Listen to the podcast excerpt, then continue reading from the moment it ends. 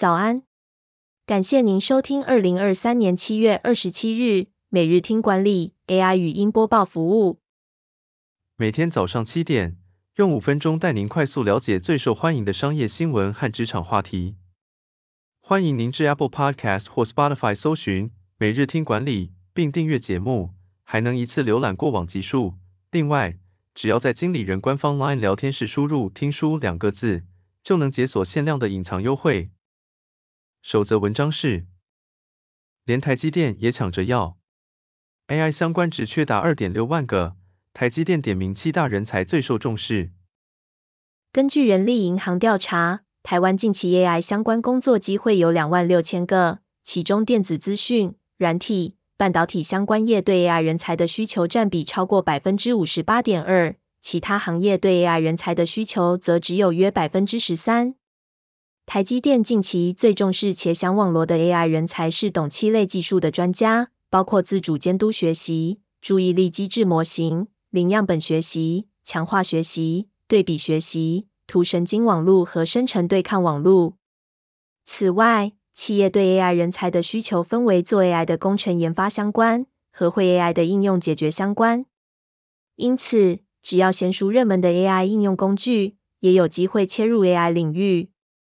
大学生可以透过选课、自学、实作或实习，超前部署 AI 相关技能；上班族也可以选择进修 AI 相关技能，可以争取一成以上的加薪幅度。第二则要带您关注，台塑集团拍板今年加薪百分之二点五，基层员工平均薪资达五点八万元，未提供一次性卫冕金。台塑集团总裁王文渊宣布。二零二三年调薪幅度为百分之二点五，平均每名员工每月调薪约一千四百一十元，调薪后平均薪资约五点八万元。考量公司营运及市况，且今年台塑四宝业绩衰退，因此未提供一次性慰免金。不过，若二零二四年业绩转佳，公司届时也不会吝啬，渴望给出比今年更多的调薪。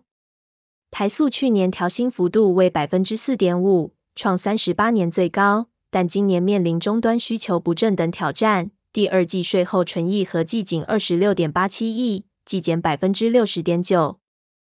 第三则新闻是，当顾客有需求才开始想如何填补，太慢了。万事达卡的启示，最好的服务是要让消费者无痛体验。万事达卡台湾区总经理陈义文表示。企业策略的首要目标不是打败竞争对手，而是提供顾客真正的价值。万事达卡在信用卡市场上的策略是提供解决方案，协助银行提高客户贡献度，包括导客、留客、交易安全、信用卡优惠等。万事达卡也进入交通场景，提供刷卡进站等服务，更提供顾问服务，协助银行设计权益、获客通路等。除此之外，万事达卡也开发碳足迹计算器，与王道银行合作推出符合 ESG 的产品。陈义文强调，企业除了要想象各种未来场景，也要想办法落实，才能在势头来临时加快应变速度。最后带您关注，市占逾五成，营收居亚洲十三间分公司之冠，玉立医药做对了哪些事？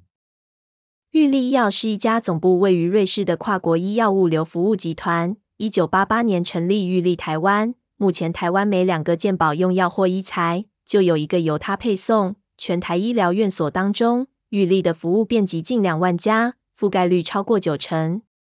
玉立在新冠疫情期间斥资五千万，打造台湾唯一拥有三大温层的冷链物流中心，迄今运送超过六千六百万剂莫德纳、AZ 等疫苗。营收创下九百五十亿元的纪录，是玉立集团亚洲十三个分公司之冠，年成长率近百分之十。玉立的商业模式是服务商，不是纯粹的医药物流商，延伸发展出临床实验、医药行销、病患照护等服务，深耕医疗产业，掌握客户需求，精准拓展服务。玉立台湾总裁周志宏强调，玉立不是百分之百的运输公司。而是持续专注在医药行业，思考每一个市场里，医药业的挑战是什么，需要什么样的服务，再增加服务项目，扩展服务对象，维持成长动能。感谢您收听，我们将持续改善 AI 的语音播报服务，也推荐您订阅经理人电子报，我们会将每日 AI 播报的文章寄送到您的信箱。再次感谢您，祝您有个美好的一天。